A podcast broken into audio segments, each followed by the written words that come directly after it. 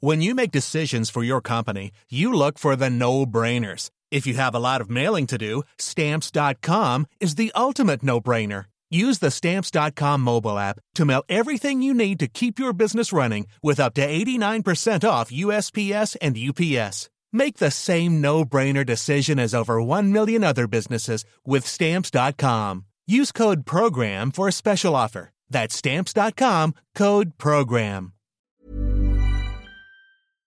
Bonjour à tous, bienvenue dans les belles figures de l'histoire. La ville de Marseille défraie souvent l'actualité, mais on sait moins qu'elle peut s'enorgueillir d'une longue tradition chrétienne, celle liée à Saint Lazare, son premier évêque. Saint-Lazare a aussi marqué notre histoire et tout le territoire français. On pense à la cathédrale d'Autun ou bien sûr à Paris avec la fameuse gare du même nom. Mais l'origine de cette histoire plonge ses racines en Palestine, dans l'Évangile. Lazare a été un ami très proche de Jésus, au point de devenir l'un des premiers ressuscités de notre ère, et ce, avant même la résurrection du Christ à Pâques. Quel éclairage nous donne-t-il sur Jésus, qu'il a côtoyé de près, ainsi que sur la vie des premiers chrétiens en Provence? On en parle aujourd'hui dans cette émission avec le Père Jean-François Thomas. Bonjour mon Père. Je rappelle que vous êtes jésuite et auteur du Chemin de croix illustré, publié chez Via Romana, c'est de circonstances, également avec Véronique Jacquier. Bonjour Véronique. Bonjour à tous. Voilà, et cette émission, je le rappelle, est en partenariat avec l'hebdomadaire France catholique. Alors Véronique, pour commencer euh, à nous raconter l'itinéraire de Saint Lazare, donc qui est-il et que sait-on de lui? Alors Lazare, euh, le prénom tout d'abord vient de l'hébreu et ça signifie El Lazare, Dieu a aidé. Lazare, en fait, il est présenté dans un évangile, l'évangile de Jean, euh, donc l'un des quatre évangélistes, et il est présenté comme le frère de Marthe et de Marie, et il est précisé, il est spécifié que Jésus aimait Marthe et sa sœur et Lazare. Alors le Christ euh, est très attaché à cette fratrie, à tel point que selon la tradition, il est souvent reçu dans leur maison de Béthanie, Béthanie tout proche de Jérusalem. Et dans l'Évangile, Jésus dit que le Fils de l'homme n'a pas une pierre où faire reposer sa tête, mais il a deux maisons où il est toujours reçu celle de Pierre, l'apôtre à Capharnaüm, et celle donc de Lazare et de ses sœurs à Béthanie. Selon la tradition toujours, il est un homme de la haute société juive, euh, très riche, hein, euh, car ayant bénéficié d'héritage, lui et ses propriétés d'ailleurs bénéficieraient euh, de la protection de la part des autorités romaines. Alors, Père Thomas, expliquez-nous d'ailleurs le contexte de l'époque pour bien situer Lazare et ses sœurs à Béthanie. C'est un contexte qui n'est pas rose. Les rois qui ont été mis en place euh, à la tête du peuple juif par les Romains euh, sont des rois qui ne sont pas juifs, euh, que ce soit Hérode Agrippa ou, Hérode le Grand. Donc tout ça provoque beaucoup de tensions et Jésus apparaît comme évidemment comme le Messie et il est le véritable Messie, mais au milieu de beaucoup d'autres personnes qui se prétendent également être les libérateurs du peuple juif. Alors dans ce contexte donc trouble, dites-nous un peu quelle est cette relation si particulière euh, entre Jésus et donc d'un côté et de l'autre euh, Lazare et ses sœurs, hein, Marthe et Marie, parce qu'il est relativement rare dans l'Évangile qu'on entende parler d'une relation d'amitié privilégiée euh, entre des proches de Jésus. On dit souvent que notre Seigneur a été totalement abandonné au moment de sa passion et de sa mort. Cela n'est pas totalement vrai. Euh, il est resté autour de lui un tout petit groupe, un petit groupe de fidèles, euh, même si les apôtres, évidemment, ont pris euh, leurs jambes à leur cou, sauf Saint Jean qui ensuite était présent sur le Golgotha. Donc ce sont surtout des saintes femmes qui sont avec Jésus et avec la Sainte Vierge, mais aussi quelques hommes. Donc Jésus n'a pas été totalement seul pour affronter sa souffrance et sa mort. Cela signifie que euh, on a besoin, en tant qu'être humain, évidemment, c'est l'humanité de Jésus qui en a besoin, pas sa divinité. On a besoin ainsi du soutien euh, d'autres personnes. Et c'est cela qui, euh, sans doute humainement, encore une fois pas divinement, mais humainement, a dû le porter jusqu'à la croix. Alors un mot quand même, même si on y reviendra au cours d'une prochaine émission, sur la figure de Marie, donc la sœur de Lazare, qu'on associe souvent à Sainte Marie-Madeleine. Qu'en est-il? Alors, on ne va pas entrer ici dans les discussions des exégètes historico-critiques, parce que c'est très compliqué. En tout cas, ces exégètes disent, euh, et ça c'est relativement récent parce que ce n'est pas dans la tradition, disent que Saint Jean n'a fait qu'utiliser des textes qu'il a trouvés dans les autres évangiles, dans les synoptiques, euh, pour euh, à la fois la résurrection, pour la figure de Marie, etc. Mais la tradition a toujours vu dans cette Marie, en fait, Marie-Madeleine. Euh, Donc la pécheresse pardonnée, l'ancienne prostituée. issue d'une famille relativement riche, hein, c'est ce que nous disait Véronique, ce qui est quand même étonnant. Oui, d'une famille relativement riche, mais aussi la tradition a toujours vu en Lazare, alors on en reparlera peut-être tout à l'heure, mais également une figure de pécheur. Ah, c'est intéressant. Bah, allez-y, écoutez. Alors, c'est une figure de pécheur. Les pères de l'Église euh, ont beaucoup insisté sur ça. Saint Augustin dit que, en fait, euh, euh, la résurrection de Lazare, c'est une résurrection qui a lieu lorsque Lazare est déjà décomposé. Donc, il est décomposé par quoi? Par sa vie de péché. Alors que les deux autres résurrections que notre Seigneur fait et qui sont rapportées par les évangiles, euh, ne sont pas des résurrections de, cadavres décomposés. Donc, c'est un pécheur. Et alors, pourquoi notre Seigneur euh, aimait-il aller chez Lazare, Marie et Marthe? Parce qu'il est venu pour les pécheurs et non pas pour les justes. Et, et, Saint Grégoire le Grand va reprendre ça en disant, eh bien, les paroles mêmes de Jésus lors de ce miracle, euh, déliez-le, et il s'adresse ici aux prêtres qui sont présents, c'est en fait euh, la pénitence, c'est l'absolution.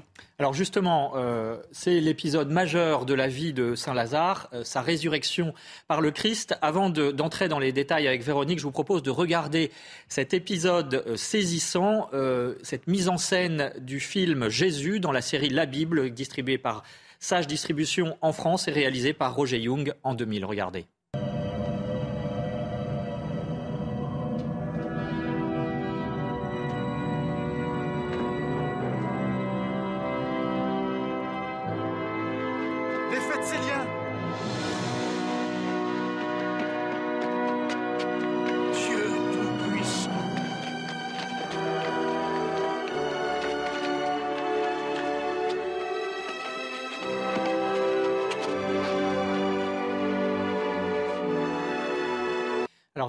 Racontez-nous les détails de ce qui s'est passé au moment de ce miracle, hein, de ce fait extraordinaire qu'est la résurrection de Lazare. L'épisode de la résurrection se déroule à Béthanie. Alors Jésus au départ n'est pas sur place. Il est au-delà du Jourdain, euh, dit l'Évangile.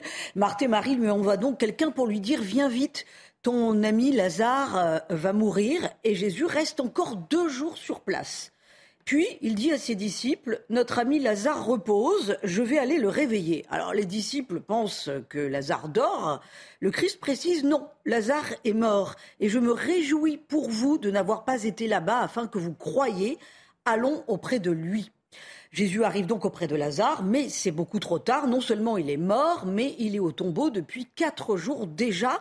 Marthe puis Marie accourent auprès de Jésus et Marie tombe en pleurs à ses pieds en lui disant Si tu avais été là, mon frère ne serait pas mort. Et voyant Marie, et les Juifs d'ailleurs qui pleurent aussi, euh, Jésus pleure et les Juifs disent alors Voyez comme il l'aimait. C'est une phrase restée célèbre. Jésus demande à aller devant le tombeau. C'était une grotte avec une pierre placée dessus et il demande à ce que la pierre soit enlevée. Grand réalisme de la scène, hein, puisque Marthe, la sœur du mort, dit Mais il est là depuis quatre jours, il sent déjà. Alors Jésus lui répond Ne t'ai-je pas dit que si tu croyais en moi, tu verrais la gloire de Dieu? Et il s'écrie alors d'une voix forte Lazare, viens dehors. On l'a vu là dans l'extrait du film.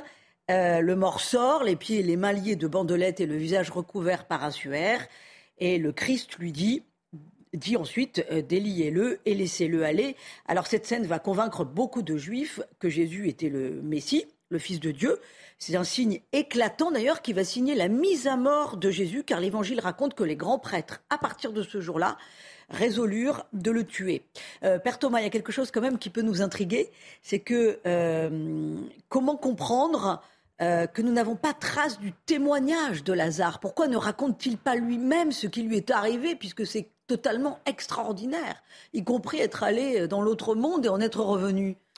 Alors vous avez peut-être vu un film dans les années 1990 qui était Men in Black, où il y avait deux agents qui étaient chargés de, Smith. Euh, ça, de détecter la présence d'extraterrestres euh, sur la Terre.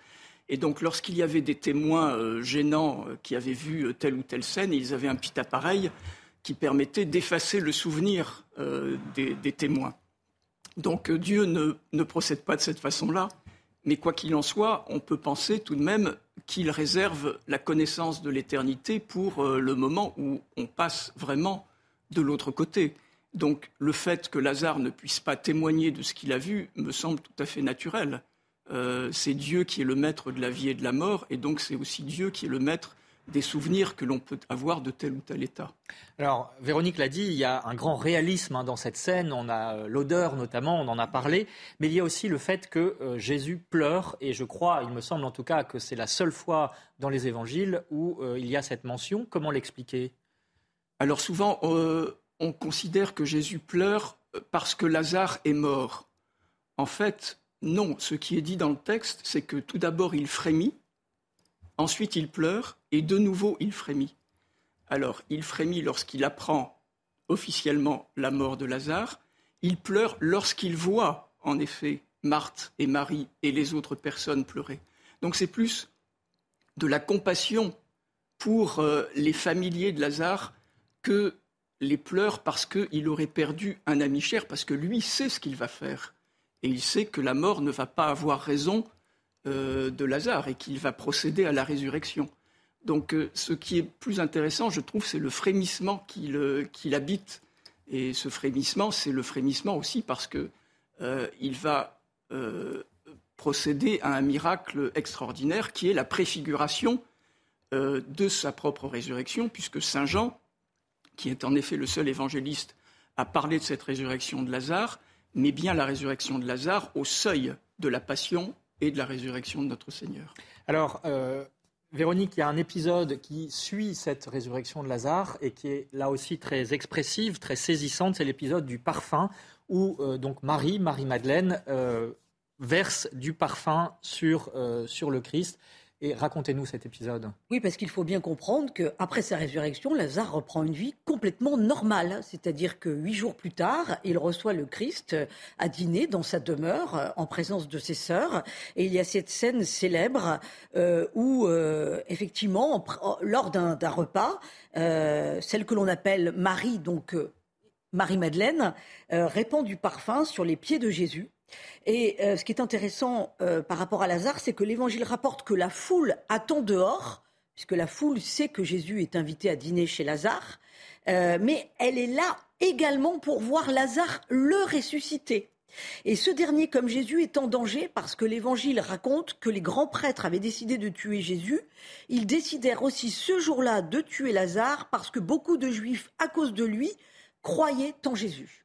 Alors Lazare, n'a pas été tué par les Juifs, hein, on y reviendra, mais euh, Père Thomas, juste avant, justement, en quoi est-ce que cet épisode de la résurrection de Lazare nous donne aussi un éclairage sur la résurrection du Christ lui-même?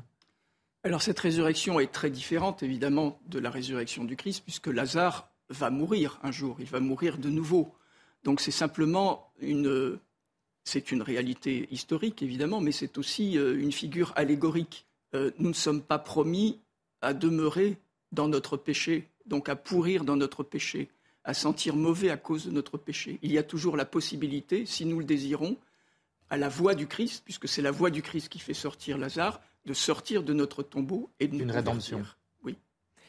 Alors, Lazare, après la résurrection, Véronique, c'est euh, le premier évêque de Marseille, selon la tradition, puisque Lazare fuit la Palestine et on le retrouve justement dans la cité phocéenne. Oui, il, fuit la, il fuit la Palestine à cause des persécutions hein, qui commencent à toucher euh, les, disciples du Christ.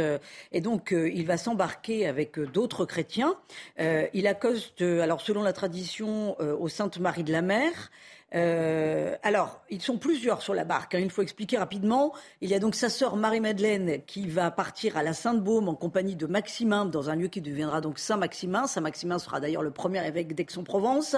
Son autre sœur Marthe va évangéliser la ville de Tarascon. Les sœurs Marie-Salomé et Marie-Jacobée, cousines dit-on, de la Vierge Marie se serait arrêté donc au Sainte Marie de la Mer. Et Saint-Lazare, lui, va se fixer comme objectif d'évangéliser Marseille, qui déjà à l'époque, nous sommes en 42 après Jésus-Christ, est une très grande ville, un très grand port où l'on adore des statues de dieux romains et grecs euh, et même égyptiens. Euh, au départ, il est d'ailleurs aidé de Marie-Madeleine, mais elle, va souhaiter se retirer à Saint-Maximin et elle va, vite, elle va vivre comme une ermite pendant 30 ans. Euh, lui, infatigable prêcheur, va interpeller les marchands et les et les artisans qui passent sur le, parvis des temples païens. Il faut quand même imaginer qu'il fait un nombre de conversions considérables euh, parce que c'est quand même rarissime de voir quelqu'un qui dit je reviens du monde des morts, j'ai été ressuscité par le Christ, j'ai passé quatre jours au tombeau. Donc il a un succès absolument incroyable. En plus, il prêche un Dieu d'amour. Euh, donc sa réputation de, de sainteté gagne l'Italie. On sait qu'Alexandre de Brescia, qui va finir martyr à Rome, vint à Marseille, alors adolescent, pour fortifier sa foi auprès de Lazare, qui va donc être le premier évêque de Marseille. Euh, or, Alexandre de Brescia vivait à Rome sous le règne de l'empereur Claude, euh, qui est mort en 54. Donc, voyons, on est raccord au niveau des dates, même si on se base sur la tradition. Il y a quand même des faits historiques qui corroborent le fait, euh, non seulement bien entendu de l'existence de Lazare, mais le fait qu'il a été le premier évêque de Marseille. Alors, comme dans les catacombes à Rome, les premiers chrétiens se retrouvaient en secret dans une grotte à l'entrée du port, hors les murs de la ville. Et au-dessus de cette grotte, on va voir le reportage, a été construit l'abbaye euh, Sainte-Victor. Alors cela dit, Lazare, comme il faisait évidemment trop de conversions et qu'il avait beaucoup trop de succès, euh, a, commencé à agacer les autorités romaines. Euh, il a refusé d'offrir des sacrifices aux idoles. En 80, il faut imaginer qu'il était très vieux, hein, il était octogénaire. Il sera jeté en prison, battu jusqu'au sang, puis décapité. Alors effectivement, vous l'avez dit, euh, cette tradition qui s'est transmise jusqu'à nous aujourd'hui euh, demeure aussi à travers euh, la tradition des navettes hein, qui concerne Saint-Lazare. Regardez ce reportage, il est signé Laure Para et Loire Rochebrune. Prenons le temps du silence. Au Vieux-Port, le jour de la Chandeleur, les Marseillais célèbrent l'arrivée de Saint-Lazare le ressuscité de Marthe et de Marie-Madeleine au premier siècle après Jésus-Christ. Nous croyons que l'Évangile venu à Marseille par la mer il y a près de 2000 ans.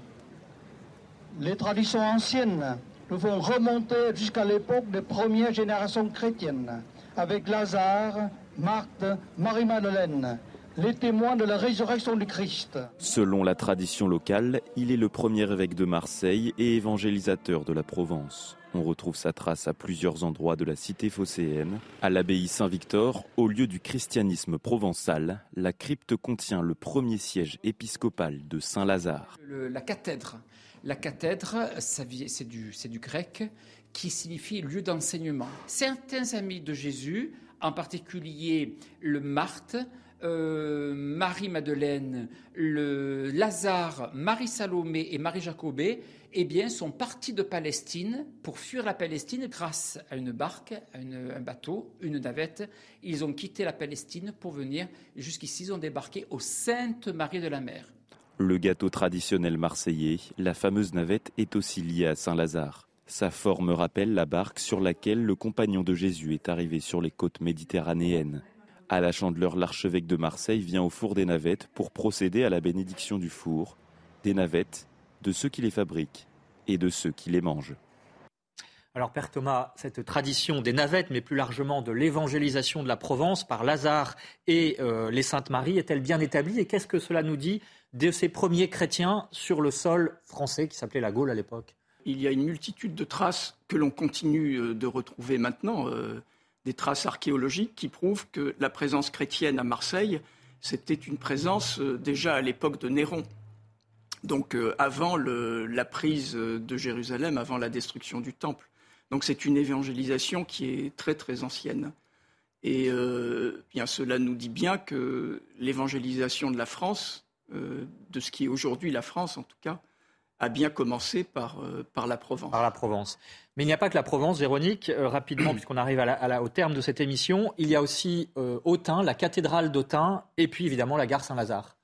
euh, oui, alors autant pourquoi? Parce que euh, le, corps de, Saint-Lazare a été conservé euh, à Marseille, mais il y a eu de multiples invasions sarrasines, donc on a eu peur de la profanation de ce corps. On a gardé la tête de Saint-Lazare à Marseille, elle se trouve d'ailleurs dans la cathédrale Sainte-Marie-Majeure, avec d'autres reliques, mais le corps a été à l'époque confié à Autun en Bourgogne, et il se trouve toujours au sein de la cathédrale Saint-Lazare. Il a été malheureusement profané à la Révolution. Il faut noter que Saint-Lazare, du coup, est le patron du diocèse d'Autun. Et euh, on précise aussi, parce que c'est important, vous voyez les images à l'écran, que cette chasse avec donc le chef de Saint-Lazare est gardée par l'ordre hospitalier de Saint-Lazare. C'est le plus ancien euh, de la chrétienté. L'emblème est la croix verte, qui est devenue la fameuse croix verte des pharmaciens.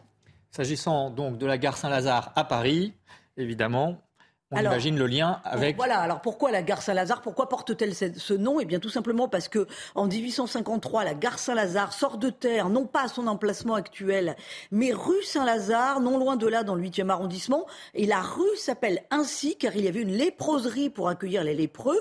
Et Saint-Lazare est le saint patron des lépreux. Pourquoi? Parce que l'ordre hospitalier de Saint-Lazare a été le premier à s'occuper de léproserie et à fonder des hôpitaux qu'on appelait à l'époque les Lazarets. Alors il y a aussi un lien avec Saint Vincent de Paul. Il a fondé en 1625 la congrégation de la mission qui euh, s'est installée dans un ancien hôpital ou lazaret, lui aussi rue Saint-Lazare à Paris, d'où le surnom des Lazaristes. Et puis quelques références euh, livresques euh, cette fois pour euh, découvrir, approfondir la, vie de Saint-Lazare. Voilà, alors pour découvrir Saint-Lazare et plus généralement l'évangélisation de la Provence, puisqu'on le raccorde toujours à cette thématique-là, eh bien il faut lire Au matin de la France chrétienne de Francine Bay, c'est aux éditions Transmettre. Et puis pour les enfants, il y a ce très joli livre, La belle histoire des saints de France, où on évoque Saint-Lazare. C'est toujours de Francine Bay avec des illustrations de Gilles Weissmann, c'est chez MAM. Et puis bien entendu, France catholique qui vous propose euh, chaque semaine la vie des saints vous pouvez retrouver sur france-catholique.fr. Merci beaucoup Véronique, merci Père Thomas d'avoir éclairé cette belle figure de Saint-Lazare. Un dernier mot pour vous dire qu'il est fêté le 29 juillet avec ses sœurs Sainte-Marthe et Sainte-Marie.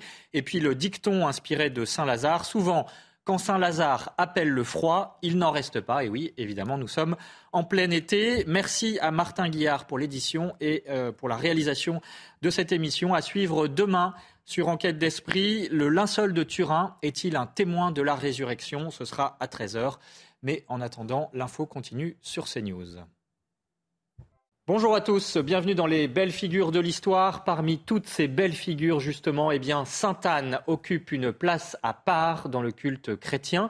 L'Église grecque l'appelle la grand-mère de Dieu et de fait, elle fut la mère de la Vierge Marie et donc la grand-mère du Christ. Les apparitions de Sainte Anne au XVIIe siècle en Bretagne l'ont rendue célèbre dans toute la France comme la grand-mère des Bretons.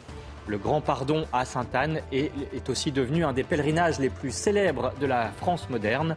Nous partons donc à la découverte de Sainte-Anne et de son mari, Saint Joachim, un saint couple qui a des choses à dire à tous les grands-parents qui se préoccupent pour leurs petits-enfants. Nous en parlons avec le Père Jean-François Thomas. Bonjour mon Père, merci d'être avec nous. Vous êtes l'auteur du Chemin de croix illustré, publié chez Via Romana. Et puis Véronique Jacquier, bonjour Véronique. Bonjour à tous. Je rappelle que vous êtes journaliste et cette émission, vous le savez, est en partenariat avec l'hebdomadaire France catholique. Alors Véronique, Sainte Anne et Saint Joachim sont euh, donc les grands-parents de Jésus, mais c'est avant tout une filiation qui relève du miracle. Oui, c'est tout un programme déjà, leur prénom. Euh, Joachim, cela signifie en hébreu Dieu accorde. Anne, cela signifie celle qui reçoit la grâce. Et ils ont conçu la Vierge Marie alors qu'ils étaient on dirait aujourd'hui, dans une certaine vieillesse, c'est-à-dire sans doute au-delà de, 40 ans. En tout cas, après une longue vie maritale, il se désespérait de ne pas avoir d'enfants. Et euh, c'était très mal vu à l'époque. Hein. Joachim a même été rabroué par le grand prêtre dans le temple de Jérusalem qui lui dit Tu n'es pas digne d'offrir un sacrifice à Dieu avec des mains sans enfants. Des paroles aussi dures causent à Anne et à Joachim une extrême douleur, mais dans leur cœur, ils espèrent toujours. Pourquoi? Parce qu'ils ont l'exemple dans la Bible euh, de couples euh, qui, euh, qui ont eu euh, la chance d'être exaucés sur le tard. Par exemple, Abraham et Sarah, qui ont leur fils Isaac, alors qu'ils sont très très âgés. Alors, humilié, Joachim se retire au désert. Il prie pendant 40 jours et un ange lui apparaît alors et lui annonce que Anne est enceinte, qu'elle attend une petite fille et qui, dit-il, sera mère d'une bénédiction éternelle. C'est joli, mère d'une bénédiction éternelle, et ce sera donc la Vierge Marie, mère de Jésus, mère du Fils de Dieu.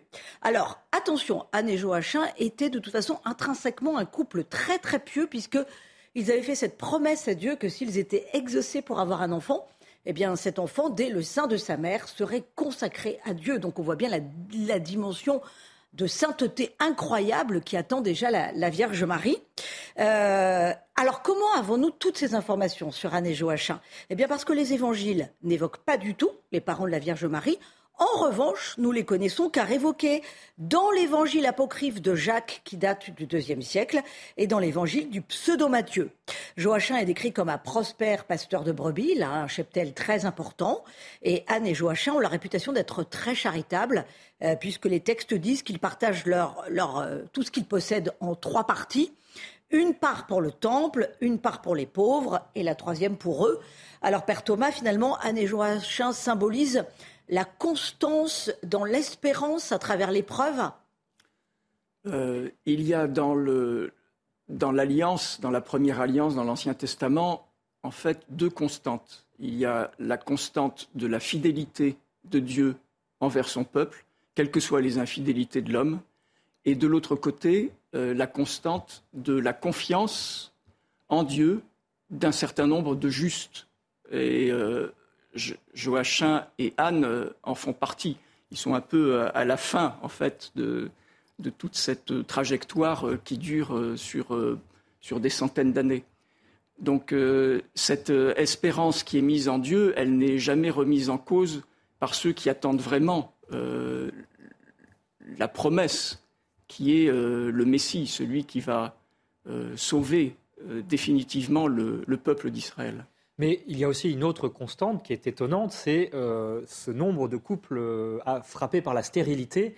Hein. Euh, Véronique nous a parlé d'Abraham et de Sarah, mais finalement on a l'impression que cette question de la stérilité, elle parcourt toute la Bible et l'histoire du salut. Qu'est-ce que ça veut dire? Oui, alors comme vous le savez, dans l'Ancien Testament, pas simplement dans la culture hébraïque, mais dans les autres cultures de l'époque, la pauvreté, la maladie, et la stérilité, peut-être encore plus, sont considérées non pas seulement comme des épreuves qui pourraient être euh, données par Dieu à, certaines personnes, mais comme des châtiments, des châtiments pour le péché, soit le péché personnel, soit encore même pour le péché des générations qui ont précédé.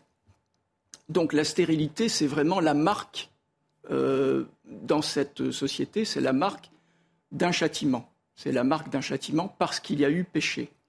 Donc c'est magnifique de voir que Dieu va exactement à l'encontre euh, de ce que les hommes peuvent penser, en disant, eh bien non, c'est à partir de la stérilité, en fait, que la grâce va, surgir, que le miracle s'accomplit. C'est une marque, finalement, l'intervention après cette stérilité de Dieu est une marque de sa puissance. De sa puissance et de son immense bénédiction pour ces personnes qui sont considérées comme des parias. Alors, il y a un point aussi qu'il faut éclaircir parce que euh, ce que nous savons de Sainte Anne et Saint Joachim, en fait, vient de ces évangiles dits apocryphes. Quel est leur statut Sont-ils reconnus par l'Église? Et euh, quel statut aussi historique, quelle valeur historique peut-on leur accorder? Alors, il y a en effet des évangiles apocryphes, mais pas uniquement des évangiles. Il y a aussi des épîtres et d'autres types euh, d'écrits. Donc, ce sont des écrits apocryphes qui sont opposés aux écrits canoniques, dont les évangiles, euh, les épîtres. Donc canonique, c'est d'ailleurs estampillé, par l'Église. Par l'Église. Donc c'est vrai que durant les, deux, trois premiers siècles, il a été difficile de faire le tri. Alors pour certains textes, cela n'a posé aucun problème parce qu'on savait qu'ils venaient directement euh, de tel apôtre euh, ou de tel évangéliste. Pour d'autres, c'était plus compliqué parce qu'ils ont surgi dans des communautés qui étaient déjà en proie à certaines dissensions théologiques déjà en proie à des hérésies. Et il y a eu beaucoup de groupes gnostiques. Donc euh, l'Église a mis du temps pour euh, euh, dire ce qui est canonique et ce qui ne l'est pas. Mais parmi ces écrits apocryphes, un certain nombre ont été tout de suite considérés comme, même s'ils n'ont pas été incorporés dans le texte des écrits canoniques, qui ont été considérés comme des textes qui étaient intéressants sur un plan historique. Donc la tradition les a intégrés finalement les a intégrés, oui. au titre de documents. Euh. Alors, un, dernier mot peut-être avant de passer à la suite de, l'histoire de, Sainte-Anne et Saint-Joachim. Justement, euh, est-ce que ce saint couple, on peut dire qu'ils font partie de ce qu'on appelle le petit reste d'Israël qui continue à croire à la venue du Messie à leur époque? Oui, euh, à toutes les époques, les différentes phases de l'histoire du peuple d'Israël, on voit que il y a eu des moments de très grande infidélité du peuple, mais toujours, malgré cette infidélité, euh, quelques éléments qui demeuraient fidèles. Alors il y a eu évidemment les prophètes, mais pas uniquement. Il y avait des justes qui menaient une vie particulièrement discrète. Pensons aussi, c'est une autre histoire de, stérilité, à, la mère de Samson. Voilà. Samson est né aussi euh, de façon un peu miraculeuse et il est euh, une figure qui euh, annonce celle du Christ. Donc à toutes les époques, il y a eu un petit reste et c'est à partir de ce petit reste que la, la, grâce de Dieu va se déployer.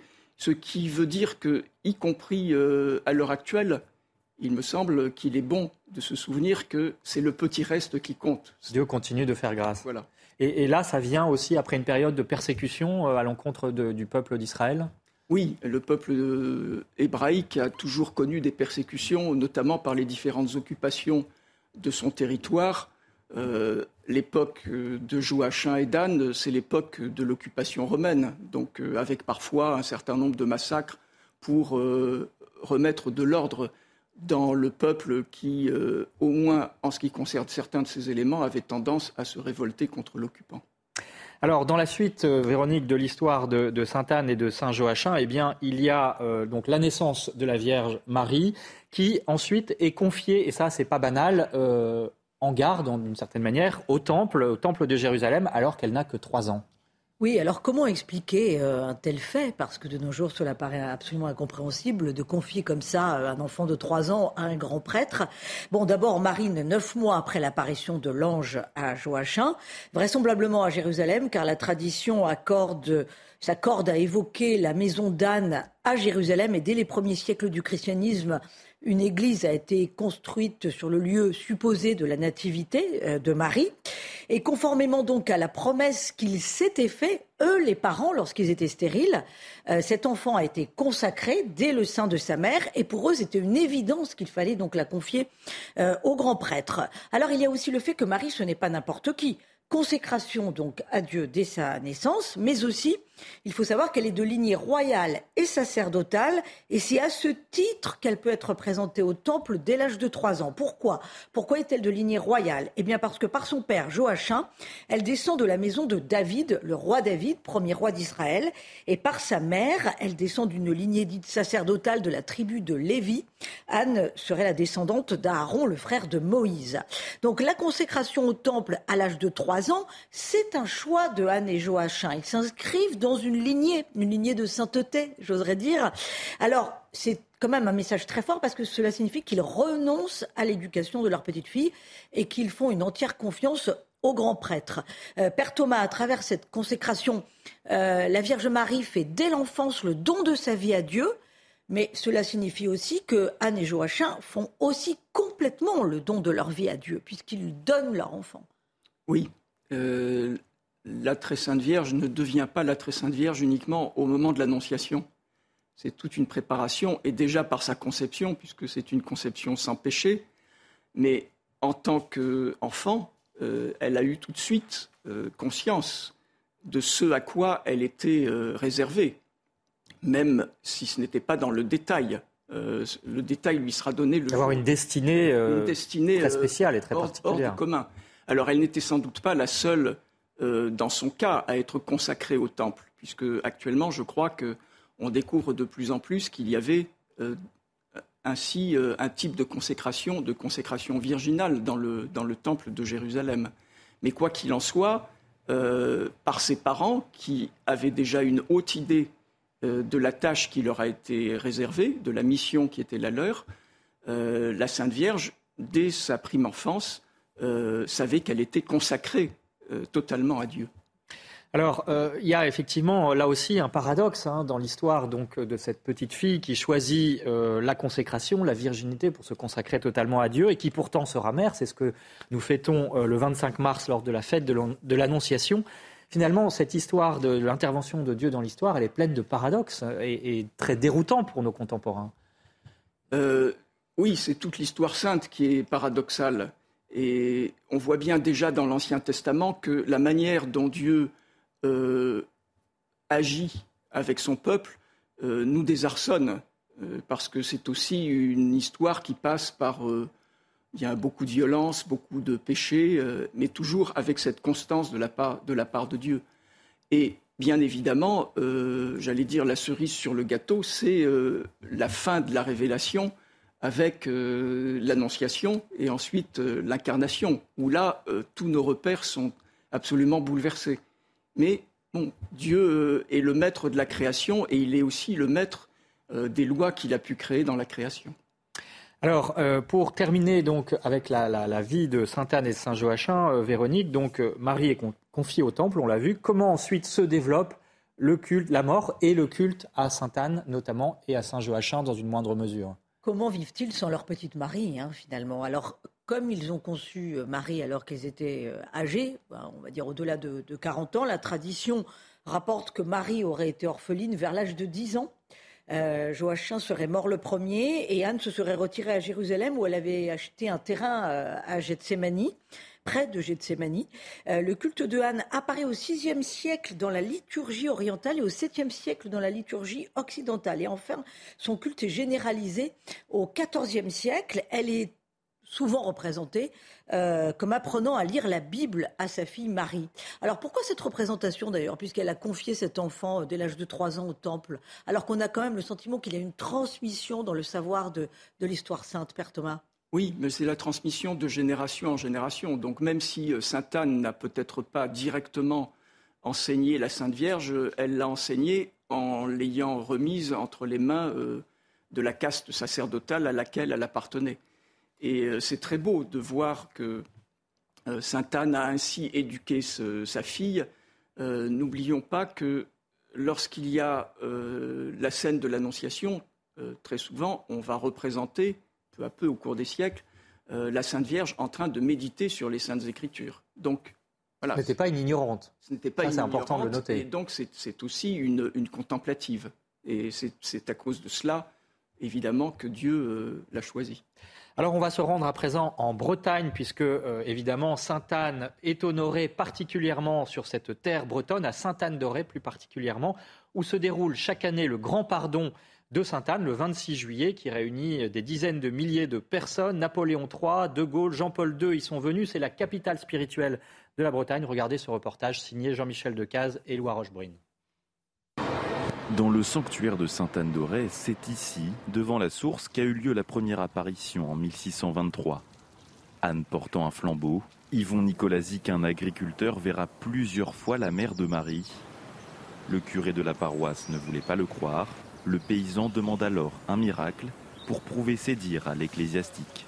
Et Sainte Anne lui a dit ben, de suivre le flambeau. Donc de nuit, il a vu ce flambeau. Euh, chez lui, dans, sa ferme. Il a appelé ses voisins et ils sont arrivés jusque dans ce champ où le flambeau s'est enfoncé trois fois en terre. Ils ont creusé et ils ont retrouvé l'antique statue euh, d'une chapelle qui a été détruite vers l'an 700. Statue de Sainte Anne dont un morceau du visage est conservé dans la basilique. Depuis Louis XIII, Sainte Anne est priée par les Bretons grâce aux apparitions, bien sûr, mais également pour l'aspect maternel qu'elle représente chez les fidèles. Ces moines bénédictins viennent du Mont Ventoux, à leur tête un breton. C'est la grand-mère du bon Dieu et qui s'est penchée sur notre terre. Et, nous, voilà, nous, sommes, c'est notre grand-mère. Le 26 juillet, quand c'est sa fête, et donc elle est à notre calendrier. Et à l'abbaye, c'est la fête des Bretons. La dévotion que je peux avoir pour Sainte Anne, c'est une similitude avec euh, bah, la Vierge de Lourdes et puis Sainte Anne de Réau aujourd'hui, euh, sachant que je vais régulièrement donc euh, sur Lourdes. Dans tous les pays celtiques, on retrouve cette, cet attachement à Sainte Anne. C'est resté profondément racine dans, dans, notre, dans nos traditions spirituelles. En 2025, le sanctuaire de Sainte-Anne d'Auray fêtera son 400e anniversaire. Un lieu de prière qui accueille environ 400 000 pèlerins chaque année. Père Thomas, euh, cette apparition donc de Sainte Anne euh, en France, hein, à Auray en Bretagne, euh, avec des éléments très symboliques, hein, le, flambeau de la lumière hein, qui est transmis aux jeunes paysans, et puis elle lui demande à ce paysan de rebâtir une chapelle en ruine qui était là depuis plusieurs siècles. Donc effectivement, on a un lien très fort entre Sainte Anne et la transmission de la foi? Oui, Sainte Anne, c'est la mère de la mère de l'Église. Donc elle elle prépare déjà le, travail, la mission euh, de, la, Très Sainte Vierge. Euh, la Très Sainte Vierge, dans ses apparitions, là aussi, euh, souvent va demander de construire un sanctuaire à l'endroit de l'apparition, par exemple à Lourdes. Donc c'est la préfiguration de ce que va faire sa fille. Alors, Véronique, c'est moins connu, mais le culte à Sainte-Anne est aussi très présent en Provence et pas uniquement donc en Bretagne. Oui, Sainte-Anne est vénérée depuis le Moyen Âge à Apte dans le Vaucluse, au sein de la cathédrale, euh, un sanctuaire euh, jadis plus célèbre que celui d'Auray. Euh, selon la tradition, Sainte Marie-Madeleine, Saint Lazare et celles que l'on appelle les saintes femmes Marie-Salomé et Marie-Cléophas, qui sont les nièces d'Anne, toujours selon la tradition, hein, ont fui la Palestine et les persécutions contre les, euh, contre les chrétiens euh, pour arriver en Provence dans une barque. Ça, c'est l'histoire de l'évangélisation de la Provence. Mais elles ont emporté des reliques de Sainte Anne qui reposaient donc dans la vallée de Josaphat à Jérusalem aux côtés de Joachim. Et c'est ainsi que les reliques de Sainte Anne seraient donc arrivées dans notre pays. Euh, ces reliques furent confiées à l'une des premières communautés chrétiennes de la région, à Apte, donc dans le Vaucluse. Ça, c'est quand même très émouvant. Euh, et à la fin du deuxième siècle, craignant euh, les barbares, l'évêque du lieu les cacha derrière un mur de la crypte la plus profonde de la cathédrale.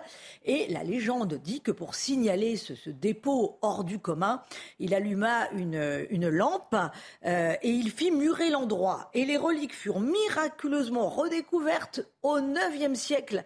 Ceux qui sont dubitatifs sur leur provenance pensent plutôt qu'elles ont été acheminées depuis la Terre Sainte. Euh, toujours est-il que des reliques de Apt ont été données à Auray euh, pour bâtir la fameuse basilique d'Auray. La boucle est bouclée donc. Voilà. Et puis n'oublions pas aussi, Véronique, Sainte-Anne à Jérusalem, hein, puisqu'évidemment là, il y a une église construite par les croisés. Oui, selon la tradition, elle est située sur la maison de Anne et Joachim. C'est une maison où serait donc née la Vierge Marie. Au XIXe siècle, la France l'a reçue en cadeau. Et cette très très belle église de Sainte-Anne de Jérusalem est une terre française. C'est une possession française depuis le XIXe siècle. Il faut également euh, se souvenir hein, que c'est la reine Anne d'Autriche qui s'est chargée de propager le culte à Sainte-Anne en France. Hein. Anne d'Autriche, épouse de Louis XIII et mère de Louis XIV. Alors Véronique, pour terminer, quelques livres pour mieux découvrir la figure de Sainte Anne et de Saint Joachim, ne l'oublions pas quand même. Oui, alors euh, je vous recommande Sainte Anne de Jérusalem à Auray, justement, on part de Jérusalem pour aller jusqu'à Auray par Anne Brassier et Jean-Marie Popper aux éditions Artege. La grande histoire de Sainte Anne d'Auray par Patrick Huchet chez Pierre Tequi éditeur, et puis un livre pour enfants sur Sainte Anne qui est un modèle de grand-mère. Sainte Anne, mère de la Vierge Marie par Francine Bay aux éditions Tequi. Et puis bien entendu, le dernier numéro de France catholique que vous pouvez retrouver sur france-catholique.fr. Voilà, un dernier mot pour vous signaler donc que Sainte-Anne et Saint-Joachim sont fêtés le 26 juillet. Joachim, jusqu'à la réforme du calendrier, eh bien c'était le 16 août, au lendemain de l'Assomption de sa fille, mais désormais ils sont fêtés ensemble. Et puis Sainte-Anne, euh, vous l'avez compris, est patronne de la Bretagne, des marins, des dentelières et des menuisiers. Elle est aussi invoquée contre les maris brutaux, et oui, dans les cas de stérilité, de grossesse tardive, de migraine, et la protectrice des femmes enceintes. Tout cela. Et puis le dicton du jour inspiré de Sainte-Anne, pluie de Sainte-Anne est une manne. Merci Père Thomas d'avoir éclairé cette belle figure. Merci Véronique. Et puis à suivre demain à 13h, enquête d'esprit, eh nous parlerons d'une autre figure. Il s'agit de Blaise Pascal, dont itinéraire de conversion. Un génie français, Pascal bien sûr, mais la dimension chrétienne de sa vie est peut-être moins connue. En attendant, l'info continue sur CNews.